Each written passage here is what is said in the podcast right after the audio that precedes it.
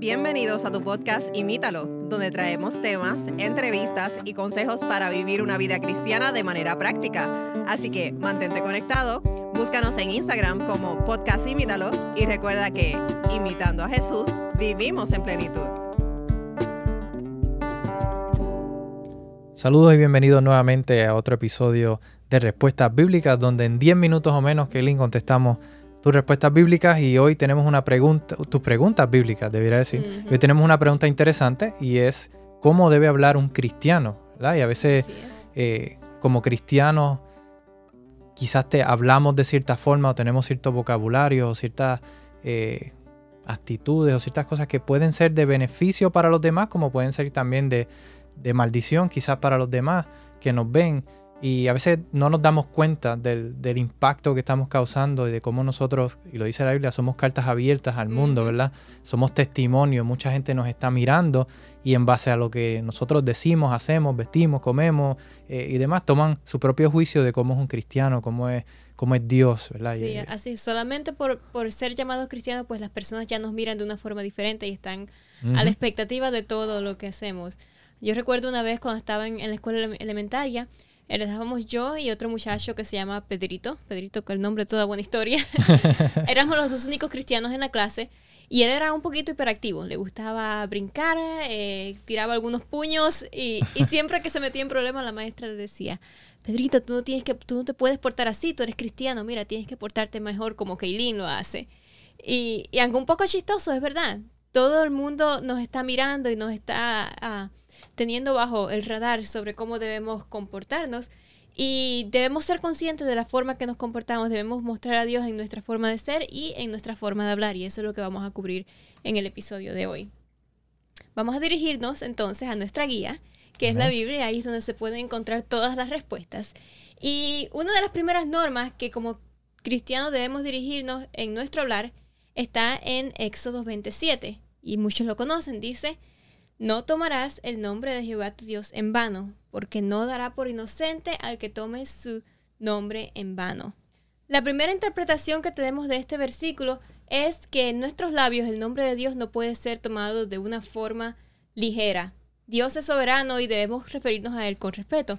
Tú no eh, a tus padres, que digamos la, figura de respeto con, con, quien crecemos siempre, no le decimos cualquier cosa, los hablamos con respeto. Y la palabra vano se refiere a hueco, vacío, inútil. Nuestro Dios está muy lejos de todas esas cualidades. Nuestro Dios es un Dios poderoso que nos usa a todos. Y yo creo que esto es algo interesante porque todos cabemos culpables de, en algún momento otro tomar el nombre de Dios en vano. La frase más común, ¿cuál es? Ay, Dios mío. Y oh my God. Y bendito. Y, y ay, Padre, ¿verdad? Y son formas quizás que ya estamos tan acoplados a escucharla dentro de nuestra cultura hispana eh, que la hacemos ya como, como cualquier frase, cualquier otra frase, pero la realidad es que estamos hablando del Dios del universo y cuando entendemos realmente quién es Dios es cuando nos damos cuenta no, es un nombre cualquiera, no es, no es, un nombre que debiéramos tomar de manera liviana o de manera cotidiana y simplemente mencionarlo por mencionarlo. Y como tú dices, todos caemos culpables, yo lo he hecho. Porque eh, se, forma parte de nuestro vocabulario. Y, es, difícil, pero se puede, ¿verdad? Con la ayuda de Dios, poder eliminar estas frases de manera vana de nuestro vocabulario. Y yo creo que eh, otro de los errores que cometemos al hablar es quizás el utilizar las palabras malas. Y hay gente que dice no hay palabras malas, lo que hay son malas interpretaciones. Y sí, en, mm. parte es verdad. Eh, muchas de, las palabras que nosotros tenemos en nuestro vocabulario que son consideradas malas, en sí mismas quizás no tienen nada malo, simplemente la interpretación que le damos nosotros dentro de nuestra cultura.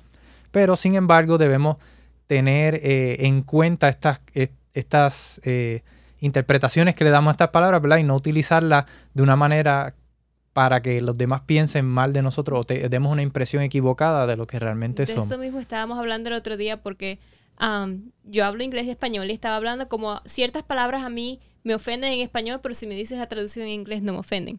Pero eso no quita que sean ah, palabras correctas para usar, aunque no tengan el mismo efecto en mí que, puede tener en otra persona. Yo creo que aquí se basa más en el, en el hecho del, del de la imagen o el testimonio que nosotros estamos dando, que, es a donde el, centro de todo lo que queremos eh, mm. decir en este episodio, no es tanto quizás en la palabra encima, sino el efecto que tienen en los demás y cómo podemos dar la impresión o la percepción de que, eh, tú sabes, como cristianos quizás no, no, estamos representando dignamente a Dios.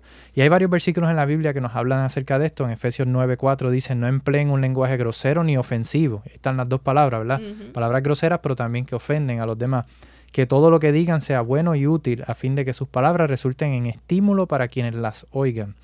Efesios 5:4 también dice, los cuentos obscenos, las conversaciones necias y los chistes groseros no son para ustedes. Mira qué interesante, que eso lo vemos a diario con, de manera que cotidiana. Nosotros mismos hacemos. Claro, y dice, en cambio hay una actitud de agradecimiento a Dios. Y por último quería compartir Santiago 1.26 que dice, si afirmamos ser religiosos, si afirmas ser religioso, perdón, pero no controlas tu lengua, te engañas a ti mismo y tu religión no vale nada. Y ese versículo está fuerte, pero yo creo que resume básicamente lo que queremos decir, que es importante controlar nuestra lengua, controlar nuestras palabras, para así poder mostrar no solamente con palabras, sino con nuestras acciones, que realmente somos cristianos y que servimos un Dios, ¿verdad? Eh, de amor, un Dios que respeta, un Dios que está dispuesto a servir y hacer lo mejor. Y en base a eso que acabas de decir, estamos, la pregunta de hoy es cómo debe hablar un cristiano, pero eso no quiere decir que solamente los cristianos deben implementar estas normas en su vida. Claro, esto es algo que es una, son consejos que nos aplican a todos como seres humanos, ¿verdad? Y que creyentes y no creyentes, si aplicáramos esto, viviríamos en una sociedad mucho mejor porque tendríamos menos problemas con los demás, ¿verdad? Y menos situaciones que lamentar. Así mismo. Y yo creo que hay algo que también, ¿verdad? Nosotros ya hemos hablado, mencionado varias cosas que no debemos hacer, ¿verdad? De tomar el nombre de Dios en vano, hablar malas palabras, pero dirá algo la Biblia de cosas que sí podemos hacer, porque siempre señalan, no puedes hacer esto, no puedes hacer lo otro, ¿verdad? Pero ¿qué sí se puede hacer entonces? Pues lo primero que quiero mencionar en este día es que la Biblia nos habla que debemos usar palabras edificantes. Y eso está en Efesios 4:29, cuando dice, no empleen un lenguaje grosero ni ofensivo, que todo lo que digan sea bueno y útil, a fin de que sus palabras resulten en estímulo para quienes las oigan. Amén, amén. Efesios tiene muchos consejos, ya habíamos leído varios y, y hay otro versículo aquí en Efesios 15:1 que dice, la respuesta apacible desvía el enojo, pero las palabras ásperas encienden los ánimos. Hay algunas versiones que dicen, la blanda respuesta apacigua la ira. ¿Verdad? Eh, eh, el contestar de manera, a veces cuando tenemos una discusión y alguien sale con una palabra áspera, quizás no es una mala palabra, pero las palabras ásperas, las palabras, y ahí se enciende la furia y comienzan las disputas, así que es importante no solamente hablar bien, pero sino también hablar con amor y aun cuando estemos enojados, quizás si no estamos capacitados para hablar, demos la media vuelta, volvamos, ¿verdad? Más tarde, cuando estemos más tranquilos y podamos hablar con, con amor estar conscientes de, lo que decimos y la forma en que hablamos y el efecto que tiene a nuestras palabras. Y el otro versículo que quiero compartir con ustedes es, está en Primera de Pedro 3.9 y quiero compartir que debemos usar palabras de bendición en nuestro lenguaje. Y dice, no paguen mal por mal, no respondan con insultos cuando la gente los insulte. Por el contrario, contenten con una bendición. A esto los ha llamado Dios y Él concederá su bendición. Amén. O sea que cuando empleamos palabras de bendición a, otros en vez de palabras maldad, Dios nos da esa misma bendición hacia nosotros. Amén. Y otro tema que ha estado quizás bien popular en estos días es la justicia, ¿verdad? Y, que se haga justicia en ciertos casos. Eh, y la, podemos nosotros también tener palabras de justicia que ayuden a los demás. En Proverbios 31.8 dice, habla a favor de los que no pueden hablar por sí mismos eh, garantiza justicia para todos los abatidos. Así que es una forma también de con nuestras palabras poder ayudar, aportar y llevar esas palabras de justicia por aquellos que quizás no pueden tener esas palabras. Y la Biblia tiene muchos más versículos hablando de cómo debemos hablar como cristianos y, y tiene otros enfoca, haciendo énfasis en, la, en el poder tan grande que tiene la lengua.